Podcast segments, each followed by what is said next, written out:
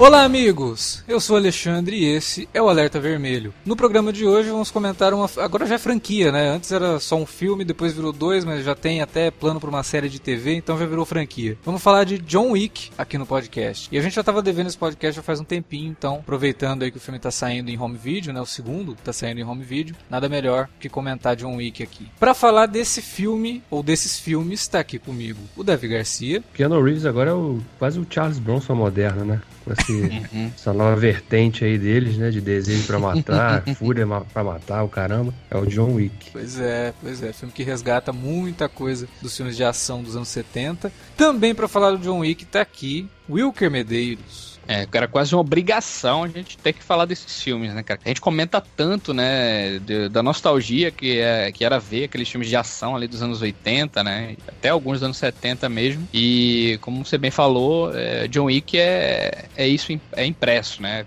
isso na cara dura o tempo todo, né? E até é. em relação às tramas, né, cara? E ainda assim consegue trazer um frescor pro cinema de ação atual, né? Que a gente também vive comentando aqui que tá bem defasado. Também para falar de John Wick, tá aqui o John Wick da vida real, o Felipe Pereira. É. Deuses são reais se você acredita nele. Não. Cara. Confundir. Pô, mas todo mundo do, do no 2 tem uns 3 ou 4 do, do, do American Gods, cara. Impressionante. Eu espero que a segunda temporada do American Gods traga o Keanu Reeves, entendeu? Porque aí já fecha o ciclo e aí fica foda. Se, se, se aparecer ele lutando Gunfu, cara, melhor ainda. Eu detesto esse, esse termo, mas é. Vamos lá, logo depois da vinhetinha a gente volta para falar de John Wick. Não sai daí.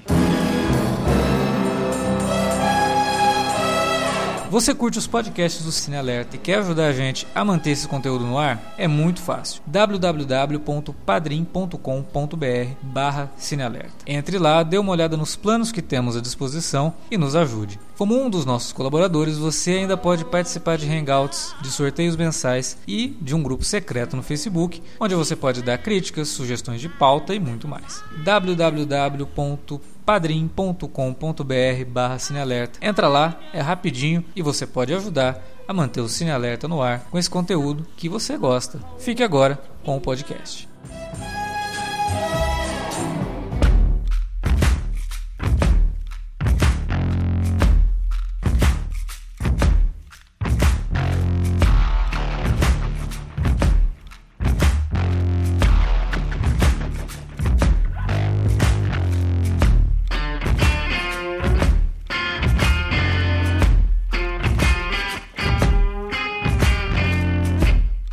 Gente começar a falar dos filmes em si, né, dois e tal, é bom a gente comentar um pouquinho do background, né, da, do desenvolvimento do, do, do, John Wick, filme dirigido pelo Chad Stahelski e pelo David Light, só que o David Light não foi acreditado no primeiro, mantém como pro, produtor no segundo, né, e que surgiu em 2014 de uma forma bem inusitada, né, eu acho que ninguém estava esperando que o filme pudesse, acho que nem eles, com certeza nem eles, estavam esperando que o filme tivesse o resultado que teve, tanto pela crítica, que abraçou realmente a ideia do filme, quanto pelo público, né? Que, porra, uhum. não que o filme tenha sido assim um blockbuster, mas rendeu muito mais do que o estúdio esperava, com certeza. Não, né? e... Até porque em termos de proposta, se você lembrar bem aí, a gente vê por ano três filmes do Lion Neeson. Sim igual a esse. Exatamente. Dois filmes do Nicolas Cage igual a esse, né, cara? É. Com a é mesma ideia do o Exército de um Homem Só, é, é em busca, busca de vingança. vingança por alguma coisa, exatamente. Só que aí é que tá, né? Por a gente ver tantos desses filmes, a gente ficou bastante saturado e a gente vive reclamando disso, que os filmes de ação, por exemplo, a franquia Borne, que foi a que deu um, um gás assim no cinema de ação, hoje virou só mais um. É, um, é bem genérico, não consegue entregar desde o do quarto filme, que nem sei se conta como quarto filme, né, que é o Lesado Born. a gente consegue realmente ver algo novo na franquia, nem com a volta do, do Green Grass, né, a gente viu algo realmente relevante. Então a gente fica meio saturado. Pô, o Leonisson também já deu o que tinha que dar, os filmes já são tudo igual. Aí surge o John Wick com uma proposta muito parecida, mas com uma execução bem diferente. E ela é diferente não é à toa, né? Ela é diferente porque o John Wick ele é um filme feito por uma galera que manja muito de stunts, né? De dublê. Cara, John Wick também tem uma coisa que é, que é muito louca, porque ela não foi só abraçada pelo público. A crítica adorou. Sim. É uma surpresa por esses dois aspectos. Esses filmes todos que a gente tá citando, mesmo os que têm um trabalho de, de, de dublê minimamente esmerado, não tem essa, essa coisa em comum que tem John Wick, né? Então, mas aí é que tá. O trabalho de dublê feito com certo esmero pelo pessoal dos filmes do Liam Neeson, por exemplo, ele não é levado em consideração, né, cara? Porque numa cena que o Liam Neeson corre, sei lá, 2 metros, tem 55 cortes. Aí você não vê nada, né? O, o Jason Bourne, a mesma coisa. Cortes rápidos, câmera tremida e você não consegue perceber nada. O Chad Stahelski, eu vi uma entrevista dele e perguntam para ele sobre isso e ele fala o seguinte, fala, olha, é, eu sei, os filmes de ação é, atuais, eles entraram quase como num, numa fórmula, né? Que precisa ter isso, precisa ter mas eles precisam ter isso porque geralmente os, os astros que estão ali é, na, na cena de luta e tal não sabem fazer a cena de luta. E é por isso que é uma grande sorte de ter o, o, Keanu Reeves, que desde lá dos anos 90, porque o Keanu Reeves não começou a fazer filme no Matrix, né, gente? O Keanu Reeves faz filme de ação já há um bom tempo, inclusive alguns dos mais legais dos anos 90, tipo Caçadores de Emoção e Velocidade Máxima, que são filmes e muito Billy, E Billy Ted, pô, Billy Ted. Mas Billy Ted não é ação, né? Porra. Não é? Como não, tá cara? Espera no né, tempo, pô? velho. É, tudo bem, mas é divertidíssimo também, adoro Billy Ted. De qualquer forma, o Keanu Reeves é um cara que ele, ele tem uma característica muito semelhante com o Tom Cruise, né? Você vai fazer um filme de ação, ele quer fazer muita coisa, não faz tudo, mas ele quer fazer muita coisa e ele se dedica realmente a treinar para fazer aquilo, então ele convence. E o Chad fala isso, tipo, a gente tinha um cara no, no, no, caso o Keanu Reeves, que a gente podia pegar a câmera e não, não precisa cortar. Faz a cena de ação e filma, porque ele vai fazer e vai ficar convincente. Né? Então isso foi uma das, um dos motivos que a crítica pegou e abraçou o filme, porque estava vendo algo que estava remetendo aos filmes de ação lá de trás, que você via os caras despencando de prédio, você via as coisas acontecendo, você falava, cara, como é que eles fizeram isso? Né? Não tem CGI aqui. Claro que o John Wick tem bastante CGI, principalmente nas cenas de tiro, mas ainda até o CGI do John Wick funciona bem dentro do propósito. Então isso acabou realmente fazendo com que a crítica abraçasse o filme não à toa, né? Porque a gente realmente sente falta de coisas que mesmo que resgatem o antigo, pareçam coisas novas, né? Porque a gente já está saturado de vários outros elementos aí do cinema de ação, que inclusive se encaixam no cinema de ação que a gente vê no gênero de super-heróis, né? Que já não é mais um subgênero de ação, ele já virou um gênero realmente, com tantos filmes de super-herói aparecendo todo ano, ele Bacana, já pode ser considerado um gênero. Bacana também que o, o John Wick, além dele ter essa pegada que você falou com mais energia, né? Que traz o Keanu Reeves um trabalho impecável, né? Realmente dentro desse aspecto mais físico. Mas eu acho que ele carrega também muita coisa daqueles filmes meio underground, sabe, cara? De ação também, o jogo sujo, o desejo de matar, tá ligado? Mas ele, ele me lembrou muito na época que eu assisti. E aí essa.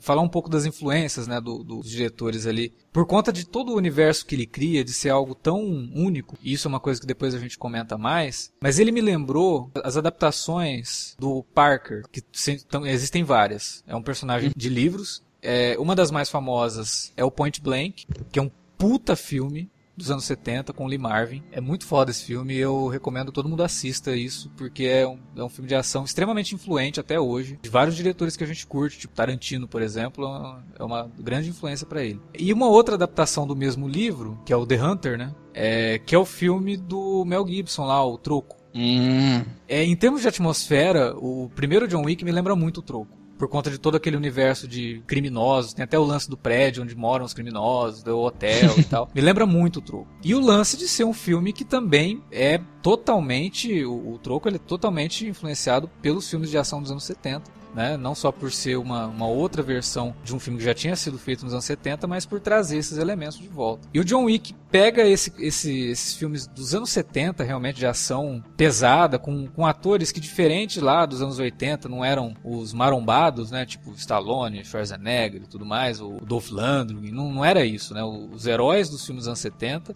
eram aqueles caras que a gente hoje chama de homão da porra, né? Que é o, o aquele cara, o Uberman, né? E não aqueles heróis metrosexuais dos anos 2000, né? Tudo com carinha de bebê, tipo Matt Damon e tudo mais. Pessoal dos anos 70, cara, o Lee Marvin, nunca que aquele cara ia ser galã, em momento algum, né? Tipo, o cara era feio, mas ele era convincente. Pô, Chuck no o Chuck Norris, o Charles Bronson, né? Eram caras que passavam uma masculinidade absurda, sem precisar ser extremamente musculoso nem nada. E aí o troco lá com o Mel Gibson traz isso e traz de volta também aqui no, no John Wick. Eles pegam esse ideário desse herói tipicamente norte-americano e misturam com o visual de filme oriental. Eu não sei se vocês já assistiram O Homem de Lugar Nenhum. Não, não. Procurem esse filme. Aliás, fica essa dica para quem tá ouvindo também. É The Man from Nowhere. Ele é um filme coreano, dirigido pelo Lee Jong-beon. Depois fez um outro filme também, mais ou menos nessa mesma linha. Mas O Homem de Lugar Nenhum é um dos grandes, uma das grandes influências do, do, dos dois diretores lá do John Wick. Pelo visual, né? Pela forma como coreografa as lutas, pela, pelos enquadramentos, é, por esse lance de que o cinema oriental também não precisa esconder, né? É, uhum. Você vê as lutas com a câmera aberta ali, você não precisa de corte, porque o cara faz a luta inteira num take só. Né? Então tem muito disso nesse filme. É uma das grandes influências também. E aí os caras vão mais além nas influências e trabalham com um cinema que hoje ele é considerado cult, né? Acho que na época também era, que é o cinema do Jean-Pierre Melville, né? Que tem lá o Círculo Vermelho, que inclusive uhum. dá o nome uhum. pra boate do primeiro filme, o Samurai, que são dois filmes excelentes. Mais duas dicas para quem tá ouvindo esse podcast e curte John Wick, irem atrás, né? Porque tem que conhecer as, as influências que, que você junta essas três coisas, cara, que você olha para aquilo e fala, porra, mas isso não, não se comunica, né? É muito diferente tudo isso. Como é que os caras vão juntar isso numa coisa coesa? conseguiram, né, cara? O primeiro John Wick fez isso muito bem, com pouca grana, e o segundo vai lá, joga, né, lá para cima, na décima potência o negócio.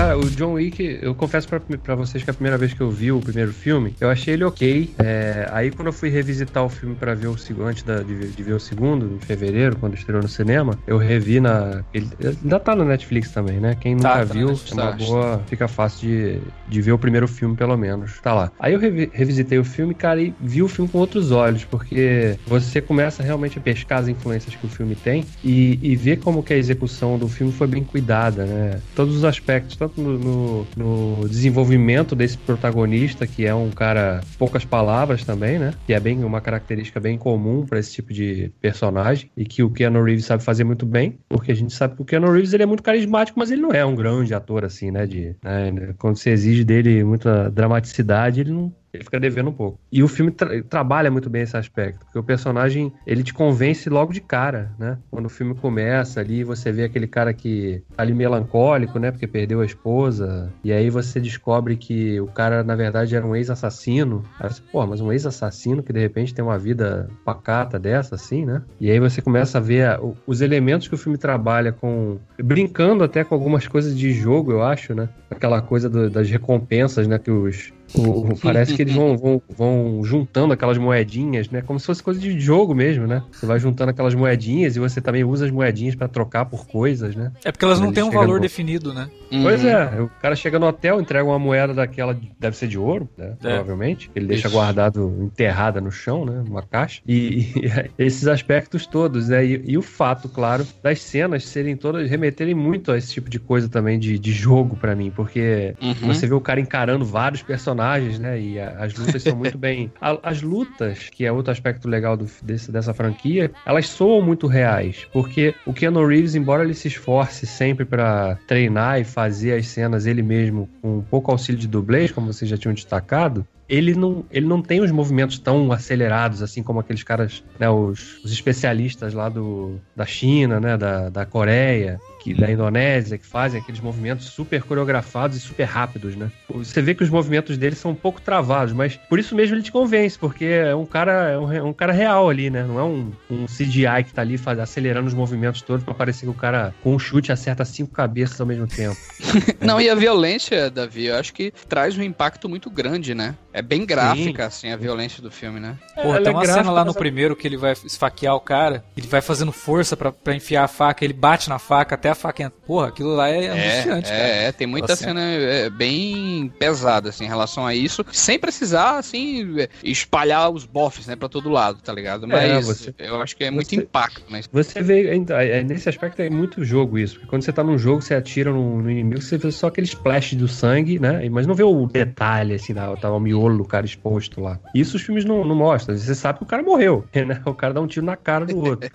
ou enfia a faca no peito, mas Sim. você não vê ali ali, mas você, você sabe que tem viol, a violência é pesada envolvida ali naquelas sequências uhum. todas, mas o filme sabe se distanciar, ele sabe te mostrar a violência até um certo ponto, mas não a ponto de ficar explorando, né, mostrando como se fosse um Eli Roth ali, com que tem prazer de mostrar as vísceras, né, as coisas, a carne sendo cortada. Aí isso é, até porque o destaque fica sempre nele, né? Então, tipo, ele matou o cara, é. foda-se o cara. Sim, continua no John Wick. Mas, na verdade, por incrível que pareça, né? Apesar dele ser um filme, assim, muito interessante dentro desse aspecto da, de ação, né? Dessas grandes cenas, né? Tem uma cena, depois a gente comenta melhor, mas tem uma cena da boate que é impecável, né? Também nesse quesito. Mas, Alex, é como que eu tava te falando de, é, antes da gente gravar, é que a primeira coisa, na verdade, que me chamou a atenção em John Wick é como eles iam construindo, assim, aquele pequeno pequeno universo, sabe, cara, de, uhum. de informações. Até nessa questão que o Davi citou também, da moeda, né, e tal. Uhum. É um desses elementos, eu acho, que torna tudo muito é, estereotipado para ser realmente um universo criado ali propriamente deles, entendeu? Não é uhum. algo muito genérico desses filmes de ação. Exatamente. Isso que me chamou, isso que me chamou né? bastante. Exatamente. Eu acho que não só os personagens, não só a lenda, né, porque tem, tem muita coisa dessa lenda, né, e tal, a, quando o, a trama do filme é bem básica, né, cara? É, vocês já comentaram aí que ele, ele é um, um ex-agente, né? Que acaba se casando e a mulher dele acaba morrendo e daí um playboyzinho aí russo, né? Acaba batendo com ele e tal e segue ele, né, Alex, até a mansão. É, e, pra roubar é, o carro dele, né? Rouba o carro dele. E mata e, o cachorro que tinha sido E mata o cachorro dele, mulher. que era tipo uma lembrança da mulher, né? E daí ele. Mata um filhote é, mas um, é um filhote. Filho. Não, tipo, é o cachorro mais fofo do mundo, cara. Exatamente, é. o que eu ia falar agora. É não, aí, só, eu só tô falando ever. isso pra, pra situar essa questão, porque a partir daí, a gente é apresentado a quem é o John, né? E Exatamente. o personagem do, do, do, ator lá, é sueco, né? Que é o cara que faz o, o Millennium, né? Isso? É o Michael, Michael é. Lind, Lind, é, Nick um nome muito difícil, eu não me arrisco a falar. É Nick, Nick Vist. É, e ele começa a falar um pouco do que é o John Wick, né? Ele comenta a, a dizer que ele é o Baba Yaga, né? Que é o bicho papão, que. E, e comenta contar histórias, né? De, de um cara que ele teve um, uma vez que ele pegou um, um lápis só, matou, matou três, um, três caras, né, cara? E, e ele vai contando é várias histórias do, de quem é, é a Chuck Norris, John... Chuck Norris Facts, né, cara? Isso daí é, é exatamente. Não, não tanto que quando ele lápis... tá no telefone, quando ele tá no telefone, ah, ele roubou. Mas pera aí, por que, que você bateu no meu filho? Que ele tá falando com o, o, rapaz lá que tem aquela, o desmanche de carro, né? Que a hora que ele vê que o, que o moleque roubou o carro do John Wick, ele dá um tapa no moleque, né? E aí o pai do moleque, que é o chefão da máfia russa, liga pro cara, pô, você bateu no meu filho? É, bati, ele roubou o carro do John Wick, aí corta pra ele, ou oh, é, né? e esse é o momento que você, que até então você não sabe que o John Wick é esse cara Exatamente. poderosão que todo mundo teme, né? A reação do, do Vigo, que é o chefão da máfia, o personagem do Michael Nichols, que te dá essa impressão, opa, peraí, o chefão da máfia ficou preocupado desse jeito com um cara, porque eles mexeram com esse cara, porra, esse cara é foda, hein? Não, esse e aí quando corta, passado... depois ele vai falar pro filho dele, né? Você tá louco? Você roubou o carro do John Wick. Aí quando ele fala é. de novo, aí o moleque, uou. Caralho. Não, e quem porra, quem porra é esse Zé Mané, né? Quem é esse John Wick e tal? E, da, e a partir daí, cara, eu acho que o universo só começa a crescer, né? Só, só um destaquezinho aqui que eu até vi umas curiosidades. É que tanto nessas, nessas duas cenas características, essa coisa do lápis e essa coisa do, daí do cachorro, é, é muito curioso que eles se basearam em algo fora daí, tá ligado? Não foi do nada, assim. Por exemplo, a, a do cachorro, o, o, próprio Shed, né, conta a história que existiu realmente um ex-marine americano aí que lutou lá na guerra do Afeganistão e naquele período ele recebeu tá, um filhote de labrador e no meio da noite, tipo, ele ouviu um barulho, né, e quando chegou lá, o, o a galera tinha matado o cachorro dele. E o maluco foi embora, tá ligado? Pegar a galera porque mataram o cachorro dele. Só que esse cara acabou se ferrando, tá ligado? Ele acabou preso e tal. Não era o John Wick, né? Não era o John Wick, né? E o, o lancezinho daí do, do, da história do lápis é muito louco também, que tem um segurança no filme, isso, é, isso é bem curiosidade mesmo, assim, bem de, ba de bastidor. Tem um segurança no filme que tá lendo um livro chamado Shimbumi. E nesse livro tem a história de um cara que mata três pessoas justamente com lápis, tá ligado? Ah, eles pegaram, eles vão pegando, assim, tipo assim, várias referências, até que vocês já citaram aqui, né, sobre isso. Mas continuando o que eu tava falando sobre essa questão do universo, é que a partir daí, a, quando ele pega lá a marreta e quebra o chão, né, da casa dele para tirar a maleta com todas as coisas que ele tem lá e tal, ele vai se hospedar no Continental que é outro hotel muito misterioso e tal assim. E Alex, Sim. aquilo ali, quando eles ficaram contando as histórias antigas do John, eu fiquei, irmão, eu quero ver isso, velho. Alguém, por favor, lança um livro disso, um quadrinho. Eu quero conhecer mais sobre o Continental, né? Quem são essas pessoas e tal. Mas aí vai... que tá. Você sabe por que, que tudo isso funciona tão bem? Porque a gente não conhece. Essa é a diferença. Né? Exatamente. Essa é a diferença do John Wick né? em termos de narrativa para os filmes é. atuais. Os filmes atuais eles não, eles não conseguem construir um universo diferente com identidade porque eles te contam tudo sobre aquele universo. O John Wick não. É. Ele não te conta, né? Ele te mostra. É. Porque os filmes atuais, o que, que eles fazem? Eles pegam dois personagens que vivem naquele mundo, que conhecem aquelas regras, falando um pro outro como que as coisas funcionam. No John Wick, não. Por exemplo, o, o, o Busca Implacável do. A franquia também, que virou uma franquia, Sim. porque são três do, filmes, né? Do Tem até série também, né? Sim, então. O, o, primeiro filme funciona muito bem porque ele, ele, ele aposta nesse aspecto. Você percebe que o cara era um agente fodão, hum. ele já é um agente aposentado, mas fodão, porque ele consegue né, derrubar um exército sozinho. E aí, depois os outros, o segundo e o terceiro filme, eles já começam a, a mostrar demais, sabe? Aí depois fizeram essa série para mostrar como que o cara era antes dele virar. Aí, é, entendeu? É, eu falo que um Busca Implacável, se tu já for um cara que já tiver visto, por exemplo, dois filmes, tipo é, O Informante e Busca, e Busca Frenética, o é. Busca Implacável ele perde completamente o efeito, tá ligado? Porque ele parece realmente uma cópia desses dois filmes. Eu Descaradamente. Até, até parece vou... um remake, tá ligado? Até é. parece um remake desses, desses filmes e tal. É muito parecido, Davi, muito parecido. Sim. É porque o Busca Implacável é mais recente, né? Desse, é, comparado é, com os outros. É. é. Eu, eu, assim, eu sei que muita gente adora. Eu, eu, na primeira vez que eu vi o Busca Implacável, eu achei o filme muito qualquer coisa. E depois eu fui rever para tentar ter essa experiência que o Davi teve com John Wick, né? De ter visto primeiro. E ah, legal, filme bacana. E depois, nossa, porra, né? Melhor do que eu lembrava. E o Busca Implacável piorou para mim quando eu revi. Então,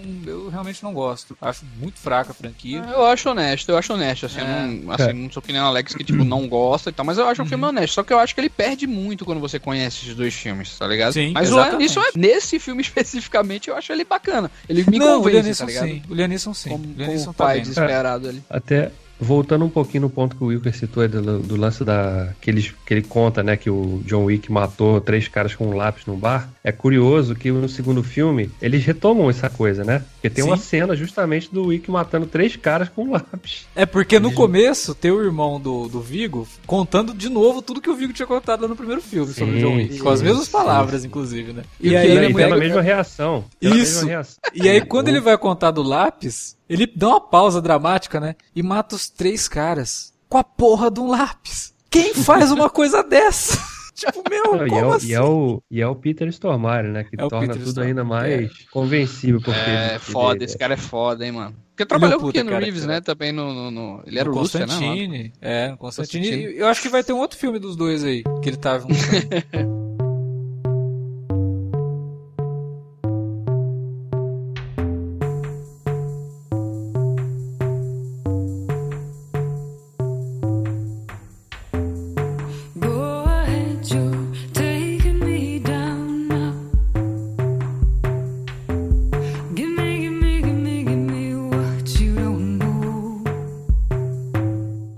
Reeves no segundo filme, ele chamou a galerinha dele toda, né? Chamou. Mas então, isso daí é importante a gente comentar. Isso daí é importante falar sobre como que o Keanu Reeves foi fundamental pro John Wick existir, né? Total, Porque total. ele que teve acesso ao roteiro, né? O roteiro que era do Derek Kolstad, e que tinha escrito lá a história tal, baseado em tudo isso que, que o Wilker falou, do cara lá que mata um cachorro, ele vai atrás de todo mundo e tal. E ele teve acesso a esse roteiro e imediatamente ele pensou no Shed, porque ele já tinha contato com o Shed desde do, do Caçadores de Emoção, lá que o cara tinha sido dublê dele. E depois uhum. mais ainda por conta do Matrix, porque aí eles se uniram mais ainda, né? Porque o Matrix realmente foi um projeto de. É, foi, foi, e foi uma equipe muito unida, a Matrix, tá ligado? Sim. Foi, um, foi, foi uma galera, assim, que todo mundo. Acho que depois do. Tipo Senhor dos Anéis, tá ligado? Tipo, depois que uhum. acabou a franquia, todo mundo ainda é, se fala, é amigo pra caramba, comenta pra caramba. Porque Matrix ficou imortalizado, né, cara? E é, é, é algo muito comentado até hoje, né? Não tem Tão como comentado esquecer, que né? a gente tem um puta de um podcast foda aqui do, do, do, do Cinelex Matrix. Esse é um dos que eu mais tenho orgulho, cara. É, Os melhores verdade, podcasts que a gente já gravou aqui. E aí, por conta dessa amizade deles, Keanu pensou nos dois, no Chad e no Derek, que depois que saíram do Matrix, criaram uma empresa de, de dublês, né? E, e tornaram, inclusive, referência no trabalho de dublês. O Keanu foi atrás dos caras meio que para tentar incentivar os dois a dirigir o filme, não só coordenar a questão de lutas nem nada. E deu certo. Os dois ficaram animados, ficaram empolgados com a empolgação do Keanu, né? De ter o Keanu abraçando o projeto. Não, beleza, sem vamos falar, nessa. Não, e sem falar, pô, que ele não, não teria nenhum diretor grande assim para medir o que ele queria fazer, tá ligado? É, é bem, é que nem, a não ser ele, né? com o Tom Cruise aí, tá ligado? É um é. cara que sabe trabalhar, ele escolhe quem vai trabalhar, né? Pra e o Keanu, o Keanu já tinha se aventurado como diretor naquele Homem de Tai Chi, que é horroroso, que ele é muito ruim. E aí eu acho hum. que ele, sa ele sabe que o filme ficou ruim e deve ter pensado assim, meu, não vou me fazer esse é, John Wick, não porque o roteiro tá muito não, bom, o, vou acabar estragando Taishi, assim. O Homem Taishi, ele é legal nas, justamente nas cenas de luta, né? Sim. Juntamente sim. com o Keanu, tá ligado? É, mas ele também precisava... foi coreografado pelo Shed, inclusive. Isso, olha aí. Olha aí. Ele precisa, ele sacou, né, que tipo, ó, isso aqui a gente tá legal, mas nisso não, né? Na então, e uma outra coisa não. que ele percebeu é que o Shed, ao longo do tempo, começou a se dedicar à direção de segunda unidade. E o Shed, no Matrix, deve ter aprendido pra cacete com, com, com na época, os Wachowski, né? Que, cara, não tem como negar. É, as irmãs são excelentes diretoras. E aí, dentro daquilo que eles fazem, é, tem às vezes acerta, às vezes não acerta, mas tem muitos acertos. E no, no, na questão de como lidar com cena de ação, que o que eles fizeram no Matrix, eu acho que vai demorar para ser superado, inclusive, porque o cinema já evoluiu bastante e a gente não tem ainda cenas tão bacanas quanto do Matrix para usar de referência, sabe? Tipo, é tudo, nossa, isso lembra Matrix. Temos em outro, temos em outro estilo, né? Na verdade, Sim, outro o, estilo. O Mad exatamente. Max aí, o Mad Max é, aí tem é. cenas de ação, mas tem nada a ver com isso que a gente tá falando, né? Não, exatamente. Mas nesse quesito de luta, realmente, ou é Matrix ou é Born. Né? Ou o cara vai pro lado é. do Matrix ou vai pro lado do Born. Então até hoje. E, e o Born se beneficia é muito da, da, da, montagem, né? O Born. Né? É, o cara exatamente. pega, filma, filma o soco, depois filma o cara pegando a faca, depois filma o camarada retrucando a faca, né? E tal. Exatamente. Tem vários ângulos ali. Falar o negócio da montagem, a montagem também é muito boa, nos dois, tanto no primeiro quanto no segundo, porque ela consegue economizar cenas. Porque às vezes tem diretores que se perdem com fazendo sequências muito longas, né? Hum. No, no segundo filme, por exemplo, quando o John descobre que colocaram ele na lista, né? E é uma lista aberta e tem uma cacetada de, de assassino atrás dele. A gente vê numa sequência de, sei lá, que dura 3, 4 minutos, ele se desvencilhando de 3 ou 4. Né? Ele luta com, luta com o assassino de sumô, ele luta com a violinista do metrô, luta com mais dois caras que também estavam ali no metrô. Isso tudo, a montagem te faz parecer que é tudo num, num, num espaço de tempo uhum. muito curto. Né? E, e isso, isso, traz um. Ele confere um dinamismo à, à história. E, e, é um mérito também desses dois filmes. Eu gosto dessa sequência porque aí depois você vai perceber que mostra ele lutando com a violinista, né? E aí não termina a luta dele com a violinista e já corta para ele lutando com o cara de sumô. E você percebe que lutando com o cara de sumô, ele tá com um ferimento que vai ser feito uhum. lá com a violinista. Uhum. E aí quando entra nos dois caras, que é o que ele mata com o, o lápis, ele tá mais ferido ainda por conta do cara de sumô. E aí você vai descobrir esses ferimentos, né, que vão indicando a, a ordem que essas lutas aconteceram. É muito Sim. bem feito isso, cara. Não, essa, e tu percebe que sequência... cada, cada momento ali são estilos diferentes de luta até, tá ligado? Isso, tipo, é. cada um tem, seu, tem o seu impacto, né?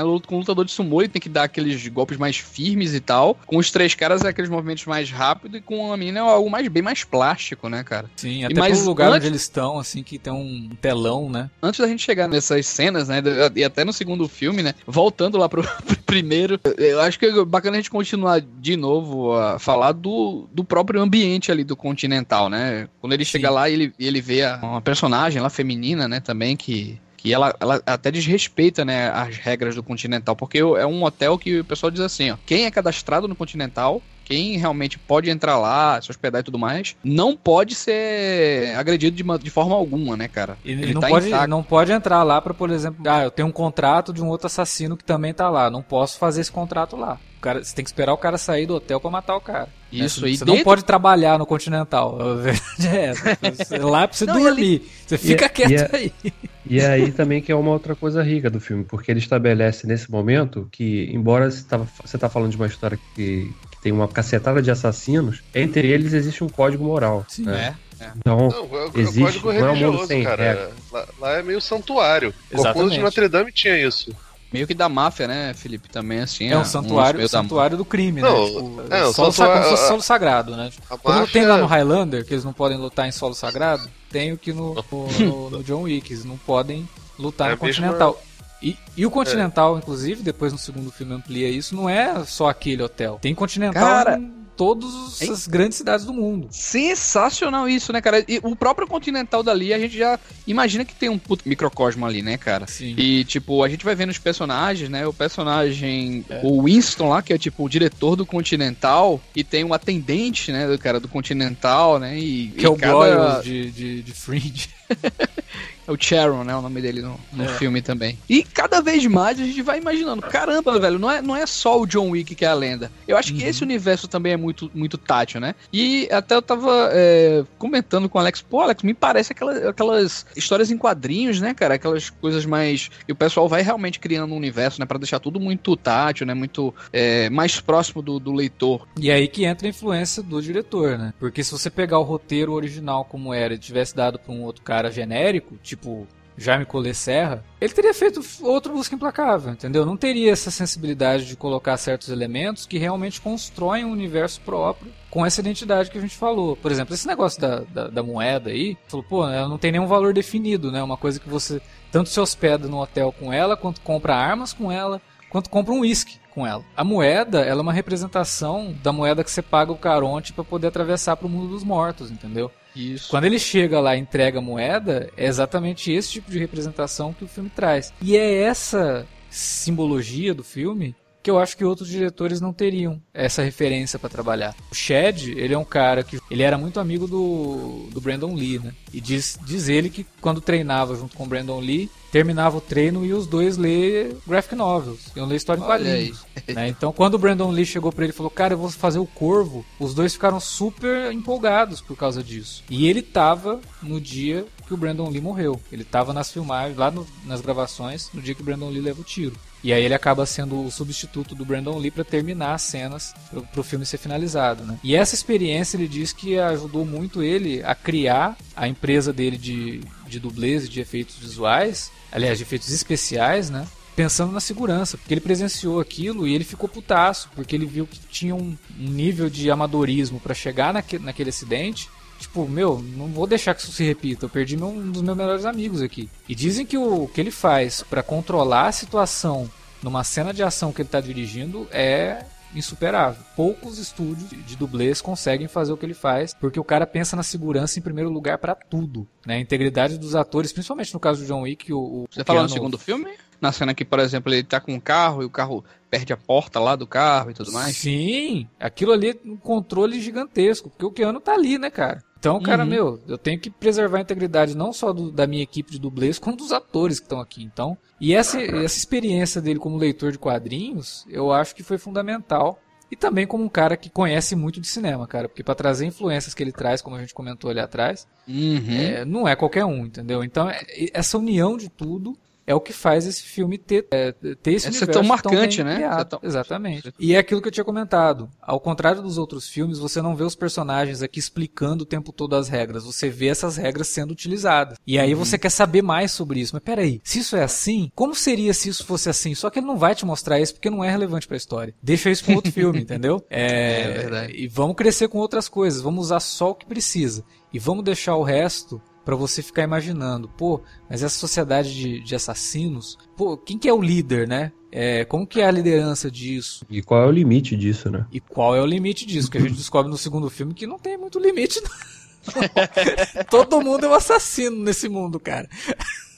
É um Cara, assassino só... potencial, né? Porque... Exatamente. Só uma pontuação ainda sobre essa questão de quadrinhos, é que foi outra coisa que, que me veio quando eu tava lendo um pouco sobre. vendo entrevistas e tal assim. E o Lawrence, ele, ele, ele na verdade se autoconvidou para fazer o, o, segundo filme, né? E tal. Que ele disse que viu o primeiro filme e tava, pra ele, ele tava lendo uma graphic novel, sabe, cara? E ele falou com o Keanu e tal, daí o Keanu chegou pro, pro Derek, né? E o Derek conseguiu é, pegar um personagem que ele achou que era a cara dele, né? Mas é fácil como a pessoa identificar identifica, né, cara, que esse filme tem uma linguagem mesmo, assim, de histórias em quadrinhos mesmo, daqueles universos fantásticos, né? Esse universo, assim, construído de, dessa, dessa forma, né, com elementos espetaculares, sabe, cara? Quem ouve a gente aqui, é, principalmente quando a gente gravava o Fora da Curva, né, Wilker? É, uhum. Acho que ficou muito claro que tanto eu quanto o Wilker a gente adora quando um filme pega e cria um universo do zero. Tanto em termos de, olha, vamos realmente construir essa cidade, fazer algo que não existe no mundo real, ou criar um universo como é o do John Wick, que, pô, é Nova York e tudo mais, mas é um submundo que você não conhece. Eu adoro quando isso acontece e quando é feito dessa forma que, que o John Wick faz. Personagens com visual muito característico, que realmente parecem ter saído ou de um jogo ou de uma graphic novel. E é algo muito original, né?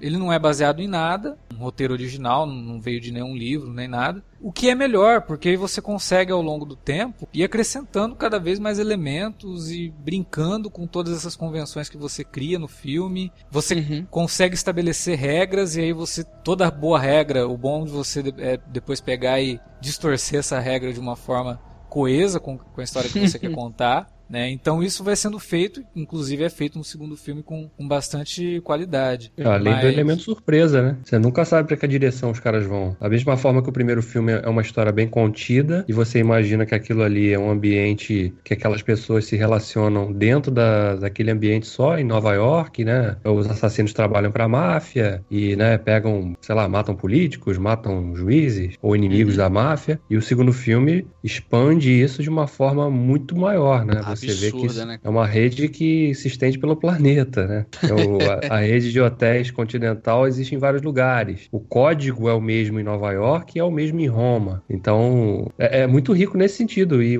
e você não saber para onde a história pode caminhar é muito bom, cara, porque quando a coisa é baseada em uma obra que você já. que é um livro, é um jogo, você já fica meio esperando, né? Ah, vai, vai caminhar para esse sentido, né? Isso vai, o personagem vai chegar no ponto tal. E aqui não, aqui é surpresa o tempo todo. E é muito é. engraçado que eu, eu vi muita gente comentando, né? Antes de eu ver esse filme, né? Que o filme não tinha história, né? Era só um pretexto para as cenas, para as grandes cenas de ação, né? Que não, pô, vê, esse filme é muito bocó, a, a história do filme é o cara matou o cachorro dele ele foi se vingar do, do pessoal, né? Mas quando você vai absorvendo isso aí pouco a pouco, você vai vendo que existe um universo enorme, né, cara? É, eu, eu sei lá, eu, eu vejo uma má vontade muito grande com o filme isso. E aí o cara perde até o que o filme pode trazer. Por exemplo, o David tinha falado lá no começo, o Keanu ele é um ator limitado, ele é realmente um ator limitado, é, em, em, termos dramáticos. Mas eu acho que uma das melhores cenas do Keanu da carreira dele tá no John Wick, em termos dramáticos, que é a cena que, ele, que é uma cena clichê total. Vigo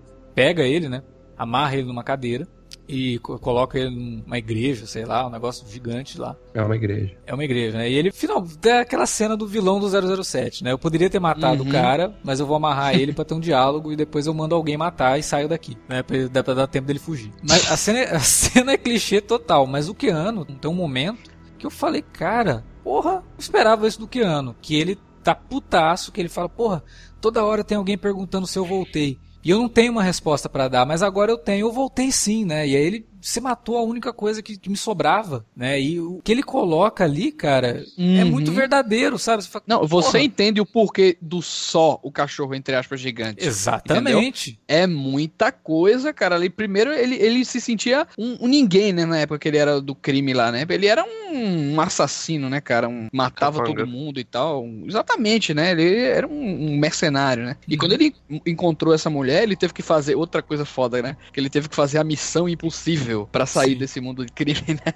A missão impossível para sair desse mundo de crime. E aí se casou com a, com a mulher lá, ela, ela morreu e tal. E ele tem essa, essa mágoa. Pô, velho, eu quis sair disso aí. Mas tá sempre alguém me perguntando se, se eu voltei mesmo, né? E tal. E agora uhum. sim, eu assumo, eu voltei dessa Exato. merda de vez aqui. É, ali é o Poderoso Chefão ele... parte 3, né, cara? O é, Michael falando. Falar. Exatamente isso. Just when I thought I was out, they pulled me back in. Faltou o Keanu mandar uma dessa ali, mas a, a, o sentido é o mesmo. Exatamente. Quando o Alex cita essa, esse momento, o sentido é exatamente esse, né? Eu queria estar tá fora, mas é. vocês me obrigaram a voltar para isso aqui.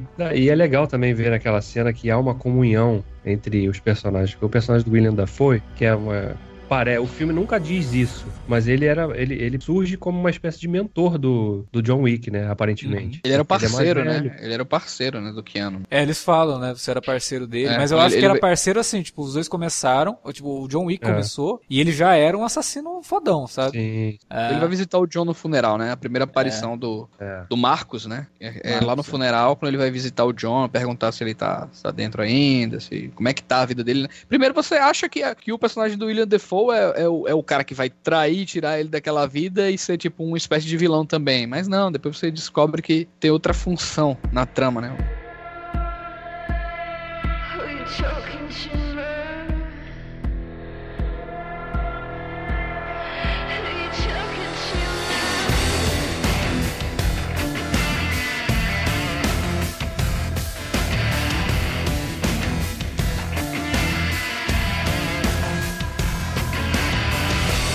outro negócio que a gente tem que destacar, que eu acho, que é o humor negro que os dois filmes trabalham muito bem. E não tem medo disso. No primeiro filme, nessa cena da igreja, quando a cena da igreja começa efetivamente, que é quando o John Wick chega lá, e aí vem o padre lá, né, caminhando, ô oh, meu filho, não sei o que, ele, fuck you. Aí mete um tiro no pé, na perna do cara, de cara, né? Aí já sai tirando geral dentro da igreja, cara. Então já tem o, já tem o politicamente correto aí, né? Que, que, claro, acaba funcionando como uma piada também, né? Pô, olha, o cara cometendo um sacrilégio. É, né? mas aí depois, né, fica bem claro que a igreja era só uma fachada. Só aquela sim, velhinha sim. que tava rezando que fica viva, né? Porque o John Wick tem isso sim. também. Ele não mata os inocentes. Por isso que ele é. até tem uma boa relação com a polícia, aquele policial que aparece no começo dos dois filmes, né? Tipo, ele vê os corpos lá na casa do John, ué, voltou a trabalhar, porque ele sabe que aqueles caras são bandidos. Ele sabe que o John matou gente inocente. Então a polícia tá pouco se fudendo que, que é. o John Wick faz e deixa de fazer. Ele, e ele não mata a mulher também, né? Porque no primeiro filme, a personagem da Adriana Palik, a, a Perkins, é, ele tem chance de matá-la e ele meio que só deixa ela maior. Considera isso uma cortesia profissional. Sim. E no segundo filme é a mesma coisa, com a personagem da. Eu sempre esqueço o nome da atriz. Ruby Rose. Atriz com muitas aspas, né, cara? Ah, que isso. Não Ruby Rose. Pelo amor de Deus, cara. Ah, cara. eu, eu acho que especialmente no John Wick ela ela tá bem, mas é impressionante, cara. Ela tá, ela tá em todos Porra, os mas, No John Wick ela tá bem, ela é muda, né, caralho? Porra. Pô, mas é, vai, vai tu tentar fazer então far melhor, viu, cara? Então fodão, porra. Sim, o próprio John Wick tem esse código de, né, tem algumas coisas que ele, ele tem um limite também. Ele não mata mulheres, né, inocentes, ele tenta o tempo todo, tanto que no segundo filme, quando tem aquela cena do tiroteio ali na, na passagem pro metrô, entre ele e o personagem do Common, eles ficam ali, né, escondem a arma, então, e os dois estão caminhando entre várias pessoas. Mas eles não, eles não ficam simplesmente trocando tiros ali. Eles estão discretamente, né? Dão, dão um tiro aqui, outro tiro ali, né? E tem esse, esse código também, né? E não é só por parte dele, você vê que é por parte do outro também. Sim. Ele podia simplesmente sair metralhando geral ali e um tiro ia pegar no John Wick. Né? Mas não, eles têm isso. E o filme também, ele dedica um espaço para isso. Né? E, e, acaba funcionando como a piada também, né? Porque, porra, olha, os caras são assassinos, mas estão respeitando os inocentes ali no meio. A gente não vê nos dois filmes inocentes morrendo. Todo Sim. mundo que morre é bandido, tá, tá metido naquele troço ali. Nas cenas ah. da boate, que, que o Wilker citou lá no início, que é uma sequência boa pra caramba. É. Só naquela cena quase... morre 74 caras, tá? É, no segurança da boate. No, no primeiro filme todo morrem 84 caras que ele, que ele mata, né? O John Wick mata 84 caras no primeiro filme. No segundo filme, esse número sobe 52%. Ele mata 128. Ou seja, em dois filmes ele matou 212. Né? O cara é, é mais, mais perigoso que Jack Bauer em oito temporadas. Não, e o Keanu Reeves é o cara do cinema verdade. E pelo menos metade desses caras realmente morreram. Aquela cena da escadaria que ele cai com o Common lá, acho que morreu uns três dublês naquela cena, cara. Porque puta que Puta merda, né, cara? Tem, tem uma hora que o cara quica na, no degrau, né, cara? Assim, agora o cara quebrou, quebrou a coluna ali, cara. Eu tava até lembrando esses dias, tem um, um dos primeiros filmes do Zorro no cinema, né? Que é a marca do Zorro, é clássicaço. Tem uma cena ele tá disfarçado numa na plaza ali, né, em Los Angeles e tal. E aí os guardas descobrem ele, ele sai correndo, pula numa árvore, pula o muro e vai atrás do cavalo dele. Só que essa cena dele pulando a árvore, escapando dos guardas e pulando o muro, é a câmera parada, não tem corte, é um take só. Então você fala, cara, isso é da década de 40, comecinho da década de 40. Olha o nível de dublês dessa época. Aí o cara vai, pula no cavalo, corre para fugir dos, dos soldados, né, a cavalo, e aí ele pula com o cavalo de uma ponte cai num rio, cara. Você olha para aquilo, meu, como que os caras fizeram isso? Nessa época. Como assim? E, cara, e o terceiro ato do filme também é muito bom, né? Porque ele traz uma, uma a luta lá do vilãozão mesmo, né? Um embate é. final. Porque você imagina que esses vilãozões, chefe, chefe de máfia, né? Não luta nem porra nenhuma. Não, esse cara é poderoso, né? Vai, vai pau a pau com, com, com o John Wick lá, né, cara? Você sabe que o Shed não gosta muito desse final, né? Ah, é? É, ele, ele, ele acha que foi construindo tanta coisa ao longo do filme, com cenas de ação cada uma melhor que a outra e tal, e ele acha o final um tanto. Clichê. É, clichê e meio que, pô, perto de tudo que o John Wick fez ao longo do filme, só esse embate mano a mano aqui não tem muita novidade. Eles Mas tem uma coisa que eu acho legal, cara, desse, do embate dele com o vilão.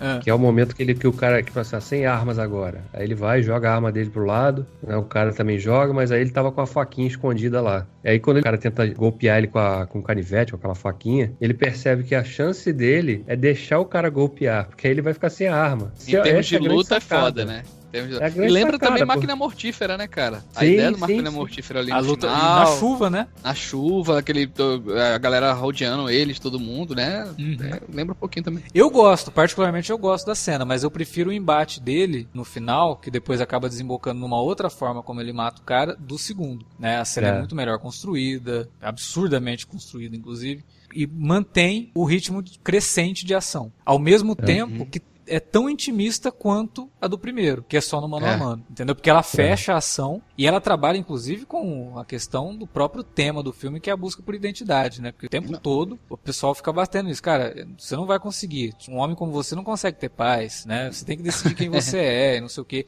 Tema de identidade do, do segundo filme é muito, muito legal, cara. Ah, o pessoal na época falou que era um filme vazio, que era só desculpa para ter cena de ação. O primeiro filme eu não acho que é um filme vazio, eu acho que tem bastante coisa ali que é interessante, até por conta dessa questão do, da construção de mundo. O segundo filme, ele amplia esse universo, só que ele uhum. tem um tema muito frequente, que é essa questão da identidade, e ele reflete isso, reflete nenhum tipo de trocadilho aqui, mas ele reflete isso na cena dos espelhos, baseada na cena do Orson Welles e na Dama de Xangai. Que ela consegue ser intimista porque ela fecha os personagens ali e trabalha com essa ideia de reflexo. Então, porra, o filme tematicamente, ele inclusive é muito mais rico do que o, do que o primeiro muito mais rico do que muito filme que a gente gosta aí atual, sabe? Discutir mesmo quem é esse personagem e como que ele se encaixa nesse mundo. Tem espaço para ele não ser o John Wick? Né? Tem espaço para ele ser o dono de casa, um viúvo, vai cuidar do cachorro? Acho que não, né? E principalmente pelo final do, do filme não tem percebe que não. Uhum. Inclusive, eu acho que a gente. Bom, não é spoiler porque é uma convictura, mas a gente tem que ver o John Wick morrer no final. É, porque tá sendo um tema recorrente de que esses caras, eles. Ninguém vai ditar o jeito que eu morro. Eu vou morrer do meu jeito. Acontece isso com o William Dafoe no primeiro filme. Acontece isso uhum. com a uhum. personagem lá da irmã do, do cara, né? Que ele vai lá para matar, mas ela fala: Não, eu vou, eu vou morrer do meu jeito. Que morte foda, né, cara? Ah, essa cena, inclusive, é ideia do, do Keanu. Você tá maluco, essa mano. Cena, que, que é isso, velho? Essa cena foi ideia do Keanu. Ele chegou no Chad e falou: Cara, tem uma, uma cena pro filme. O Chad curtiu a ideia, né, da mulher.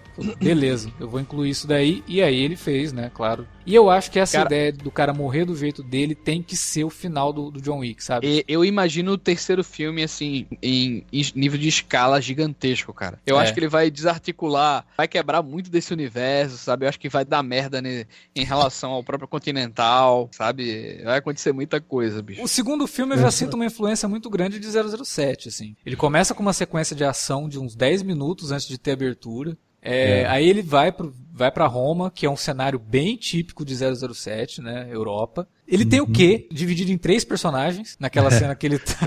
sommelier de armas, cara. sommelier de armas, sensacional. Aqui. O alfaiate faz um terno que é a prova de bala, cara. Eu não diria que, que é um, algo muito parecido em relação a, tipo, a ter o quê, exatamente, porque o, alfa, o alfaiate é uma coisa, o cara que vende as armas é outra coisa, tá ligado? Não, não é sim, só são três personagens com...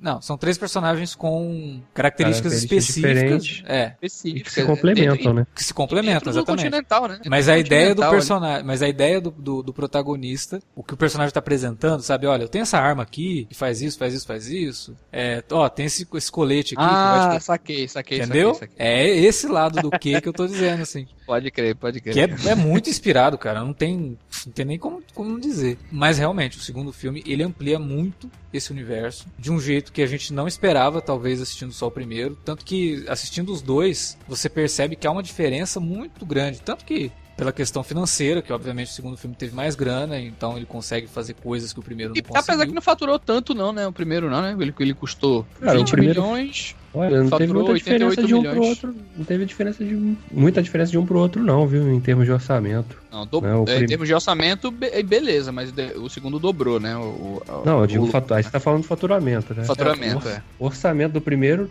30. O do segundo, 40, né? Então, é, não foi tão mais, né? O cara, o cara foi mais, eu acho que ele foi mais criativo nas soluções que ele encontrou. O número de coadjuvantes aumenta, assim, quase que quadruplica de um filme pro outro. Em escala, em escala de cenários também, cenas externas. Pô, os caras conseguiram gravar em Caracala, em Roma, cara, que é difícil pra cacete, não é? É um lugar histórico, é. não é? Oh, fora aquela cena do, do, do, Central Park no final do segundo filme. Uhum. Quantidade uhum. oh. de figurante que tinha ali também, né? Mas eu acho que teve o retorno esperado, porque deu, deu uma grana boa. É... Deu, deu, deu. E já estão falando que o até terceiro nos Estados Unidos, né, cara? Até, até ano. nos Estados Unidos ele deu uma grana massa, né, cara, também, né? Não foi só mundialmente, não. É, nos Estados Unidos também, e é o que conta, na verdade, né? Eu acho que o Chad e o David, o David agora vai fazer o Deadpool, né? E vai entregar agora, vai sair agora em agosto a Atômica, que é um filme que eu tô maluco pra assistir, porque parece ser tão Também. interessante quanto John Wick. Até porque ele pega. O Atômica deve ser mais legal ainda, porque ele pega anos 80. Dá pra você brincar mais ainda com essa ideia de universo diferente, né? É, espero que. e tal. Eu só espero que a Atômica não me decepcione como foi o, aquele lá da Scarlett Johansson, cara.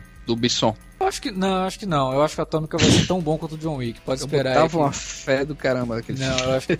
e, e eu acho que esses dois caras, eles conseguiram resgatar, como a gente falou lá no começo, uma coisa que a gente não via no cinema de ação há muito tempo, que eram filmes que por mais que ah, uma desculpa para ter cenas de ação, mas tem sim uma coisa que você consegue se conectar. Por mais que a gente ache engraçado, pô, o cara matou o cachorro mais fofo do mundo, eu também iria atrás, né? Mas é uma coisa que você consegue se conectar naquele momento que o personagem está vivendo, e eu acho que o Keanu traz muito da própria experiência pessoal, quem conhece a história dele, né, aquela melancolia que ele passa ali depois da morte da esposa, eu acho que ele Até traz um pouco. Fragilidade também, né? Que é, ele consegue ele... conferir aquele momento. Uhum. Né? Então, cara, tem coisa para você tirar do filme. Eu vejo, eu vejo, muita gente reclamando em relação ah, o filme não, não apresenta nada de novo, não sei o que, é uma repetição, filha da puta, esse negócio todo. E de fato a gente vê muita coisa parecida, né? Eu não lembro agora o nome do filme, mas tem um, um que é dirigido pelo Cronenberg, que até o Aragorn que faz o, o que o Stahelski fez, e o, o pessoal do roteiro, essa, essa galera toda, foi readequar aquela velha anedota do escorpião, da natureza do escorpião, de que não adianta uma tartaruguinha levar ele lá pra frente. A, a natureza dele vai ser a de picar esse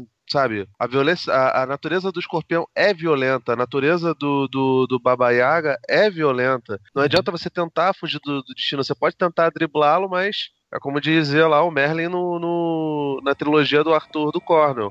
O destino é inexorável. A vida é feita de ciclos e você não vai conseguir driblar a sua própria natureza. A natureza tá lá e ela vai se cumprir de alguma forma. Entende? Então, é essa coisa pode parecer que é, que é pouco, que é clichê, esse negócio todo, mas é uma, uma, uma filosofia boa, cara. É inteligente você, você tratar as coisas desse jeito. E mais do que tudo é pragmático, cara. É, é uma coisa real. Você a vida inteira a gente tenta superar as nossas expectativas e, e viver segundo nossos preceitos e normalmente não consegue, porque infelizmente a gente tem muitas limitações, entendeu? O, o, o Baba Yaga ele faz isso também. O, o John Wick ele é um cara falho, não adianta. Ah, ele é o assassino supremo, esse negócio todo, mas ele não consegue manter a vida dele minimamente organizada, organizada ao ponto de não precisar ceder aos apelos dos, dos caras que ficam extorquindo ele, entendeu? Não, não adianta.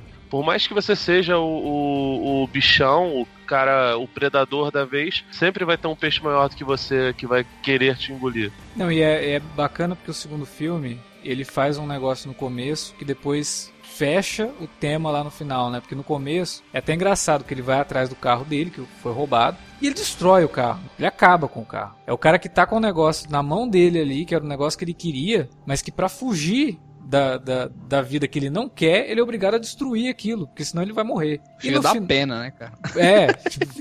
É claro que o filme depois trabalha com a ideia de que tinha uma carta da mulher dele no porta-luva do carro, por isso que ele né, lutou tanto para pegar o carro e tal. Mas a ideia básica é essa, tanto que no final ele tá no Continental apontando a arma pro, pro Santino e ele não poderia matar o Santino dentro do Continental, né? Só que se ele não fizer isso, cara, e aí? Quem que a eu vou ser se eu não fizer pra ele, né, cara? Exato. A vida não, perde quem, o sentido. Quem sou eu se eu não fizer isso? Eu, eu sou o John Wick. Então ele tá com um negócio ali, mas pra continuar sendo o John Wick, ele tem que destruir tudo que ele tem. Que é o que ele faz quando ele mata o Santino. Que aí acaba a vida dele que dá o gancho lá pro que vai ser o terceiro filme. Por isso que eu sempre falo, né? Que muita gente fala assim: ah, super-homem é poderoso demais, não tem a menor graça você escrever uma história do super-homem. Pelo contrário. A partir do momento que você desconstrói ele, que você trabalha justamente o que pode ser considerado fraqueza para mostrar que isso na verdade é, é, uma das forças, é aí que você cria uma história interessante. Então, porra, o John Wick é invencível, o John Wick é fodão, ele é, como o Felipe falou, assassino supremo? É, só que ele é falho.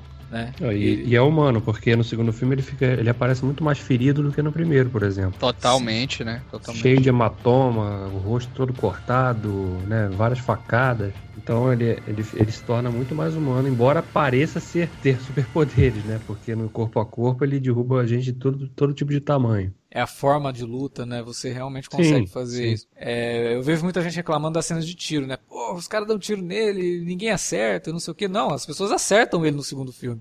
Ele que tá é, usando aquele terno à prova de bala lá, mas ele é, toma tem hora, o tempo todo. Tem hora que ele, que ele usa o terno para se cobrir, né? Meio Sim. como se fosse a capa do Batman, assim. Ele pega o terno assim pra esconder o rosto. é muito super-herói esse filme, cara. Esse filme é muito cara de super-herói, de, de ação mesmo, assim. Lutando contra todo mundo, né? O exército de um homem só mesmo, né?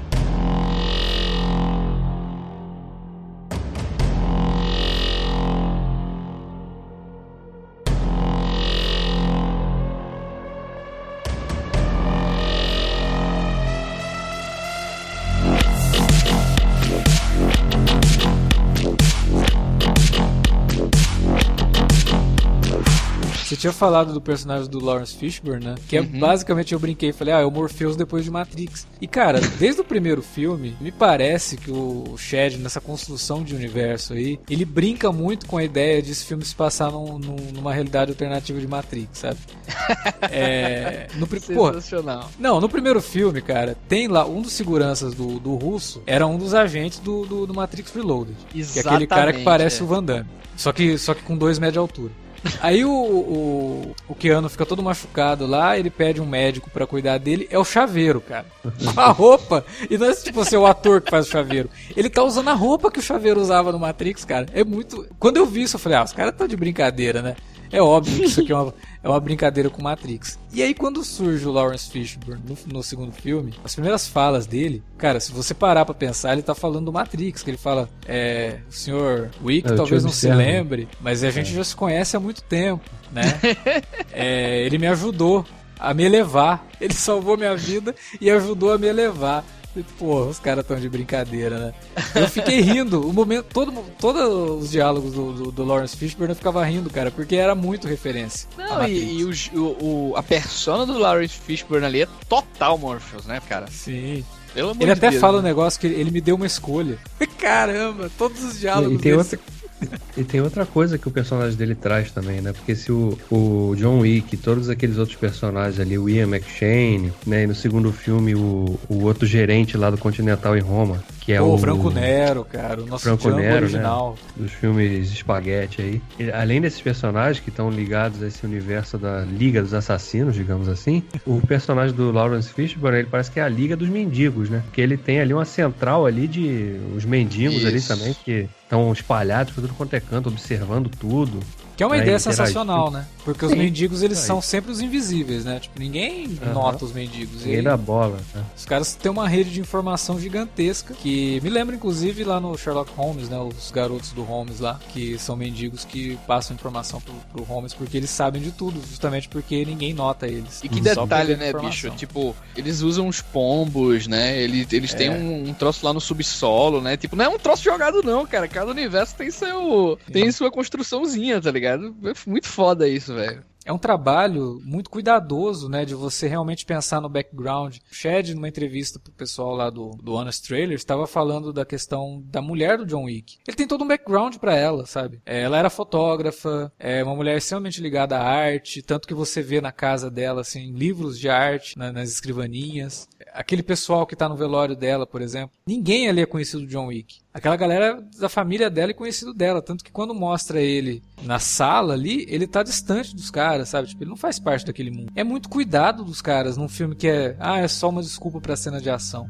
sabe? Por isso que eu acho que é muita preguiça da pessoa assistir ao filme e falar um troço desse. Mas, por exemplo, a gente pode comparar John Wick com Kingsman, né, cara? O Kingsman tem muito esse, esse lance também de, de um universo particular e tal, né? É, mas vem de quadrinhos. O Kingsman né? já veio do é, quadrinho, né, e tal. Não, e até a própria, a própria condução das cenas de ação, né? Lá no podcast da Mulher Maravilha, o Felipe fala que a Perry Jenkins, ela trabalha o slow motion de uma forma muito mais coerente do que o Zack Snyder, né? E que lembra muito mais a ele o Sam Peckinpah, por exemplo. Mas o que me lembra o Sam Peckinpah é o slow motion do primeiro John Wick, que é um slow motion colocado ali com função narrativa, não porque, olha, vamos colocar em slow motion para todo mundo ver que bonita que é essa cena. É um slow motion para você identificar como que tá trabalhando a cabeça do John Wick. Né? Enquanto tá todo mundo correndo, ele coloca um slow motion no John Wick, no meio de toda aquela galera ali da, da boate, para você focar no momento dele, como que ele tá focado só em quem ele tem que matar. Né? Isso é função narrativa de um slow motion. Né? Isso me lembrou muito o que o Pequim fazia.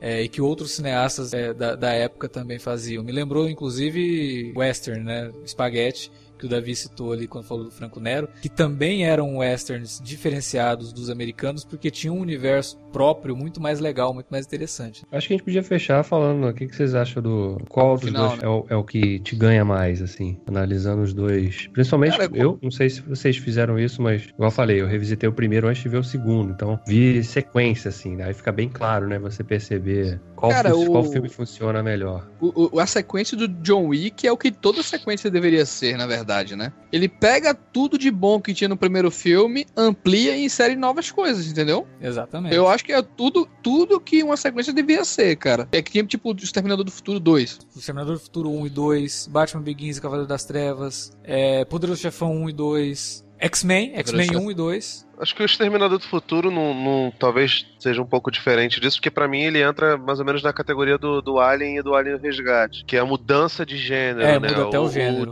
O, o, John Wick e John Wick, John Wick 2, né? O primeiro é de volta ao jogo. A Império Contra-Ataca, Poderoso Chefão Parte 2, são filmes que realmente expandem a, a coisa. A Morte do Demônio também, né? A Morte do Demônio, é. É, mas a Morte do Demônio é meio remake, meio continuação, é, né? O, é. o segundo, então... Mas expande é a mitologia, complicado. Né? Ah, não, isso sim. Agora, para mim, eu, eu acho o, o, segundo um pouco melhor, especialmente por conta dessa ampliação de conceito, de escalas maiores, da, das brincadeiras que, que, que eles fazem também. Então, Pra mim, ele, é, ele é, né? é, ele, ele, ele. Pô, cara, é um filme muito destruidor mesmo, cara. Tipo... e outra, né, cara? O segundo filme, o cachorro sobrevive, então só isso aí já. já é melhor, ah, né? É, é, é, cachorro é foda. Eu também não gosto de filme que cachorro é, morre, é, o, Pitbull, né, cara? O Pitbull, meu irmão, você... coitado, o Bigo era pequenininho, era fofinho. Mas, porra. Tinha muito como se defender um pitbull, termina, né? cara. Né? No primeiro filme ele termina, né? Resgatando esse pitbull, né? Isso. É. No, primeiro filme, no final isso. do primeiro filme é ele indo embora com o cachorro, né? É. Cara, eu, eu vou falar assim que eu gosto dos dois. Gosto muito do primeiro, gosto muito do segundo. Só que eu, eu, eu divido algumas coisas, assim. Por exemplo, pra você falar assim, ó, assista um filme de ação. O primeiro. Porque o primeiro, depois que acontece a morte do cachorro e aí ele entra de volta no mundo dele, Cara, é ação desenfreada e não para. Ele não para muito para respirar. O segundo é um filme que eu já paro assim e falo, não, peraí, esse filme não é só um filme de ação, ele tem uma jornada, ele tem momentos dramáticos, ele é um filme muito mais completo do que o primeiro. E tem Tem muito mais núcleos, né? Tem, tem muito, muito, mais, núcleos, núcleos, muito mais personagens. É, ele é um filme mais denso que o primeiro. Então, assim, você fala pra mim, ah, um filme de ação, você para descompromissado, para você passar o tempo. O primeiro. Um filme de ação, foda, que você vai ver uma puta jornada de personagem, puta universo ampliado é o segundo. Então, para mim, os dois têm qualidades distintas, inclusive, e que tornam para mim os dois equivalentes de, em termos de qualidade, justamente por isso, porque são filmes distintos. É, não tem como você falar, ah, o segundo repete o que o primeiro. Não, não repete. A motivação dele é diferente, é, a ideia toda do porquê que ele faz aquilo é ampliada, você consegue entender melhor. É, e você entende, inclusive, por que, que ele estava lá no primeiro, por que, que ele deixou de ser né, o assassino e tudo mais. Então acho que os dois têm qualidades distintas e eu coloco os dois no mesmo nível. E assim, sinceramente, cara, é, no, na época eu assisti o segundo, não tive tempo de ver o primeiro antes de ver o segundo. Fui ver o segundo, saí do cinema querendo ver outra vez. Aí pra falar, não, não vou ver, não vou ver de novo, que tava numa época lá que tava lançando muito filme. Falei, não, não vou ver de novo não, vou economizar aqui, mas eu vou assistir o primeiro. E aí eu fui lá assistir o primeiro, porque tava na Netflix assistir, matou a vontade de mais de um week, entendeu? Mas agora vendo os dois realmente na sequência, né? Assistir o primeiro e já caminhar pro segundo, você percebe essas diferenças muito nítidas assim. O segundo é um filme mais completo, você tem um personagem melhor definido. Mas o primeiro, em termos de ação, cara, ele não te deixa respirar. É inigualável. O segundo tem uma cena tão grandiosa quanto aquela daquela boate? Cara, tem a cena da, de Caracala lá, que ele tá no show da, da, daquela banda que é uma banda muito legal, inclusive. Nostalgia, alguma coisa, uma banda bem legal. Mas isso é bem, bem daqueles filmes 80 mesmo, né? O próprio Terminator. De estar com uma banda tocando ali, né? É, o, o filme lá do Eddie Murphy. Porra. O Tiro da Pesada. Ele é um agente. Tiro da Pesada, tá ligado? É, é bem essas coisas também. É, essa cena da, da, da, banda, porque aí depois que, que ele sai ali do, do público, ele vai pras catacumbas ali, né? E, cara, acho que é uns 10 minutos de matança desenfreada. E ali lembra muito videogame mesmo, né?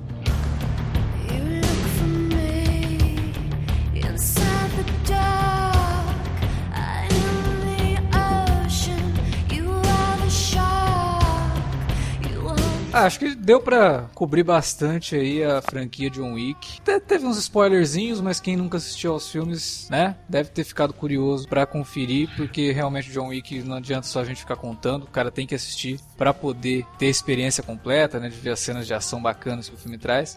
Encerrando a discussão, queremos saber o que, que vocês acham de John Wick. Vocês gostam da, da, da franquia?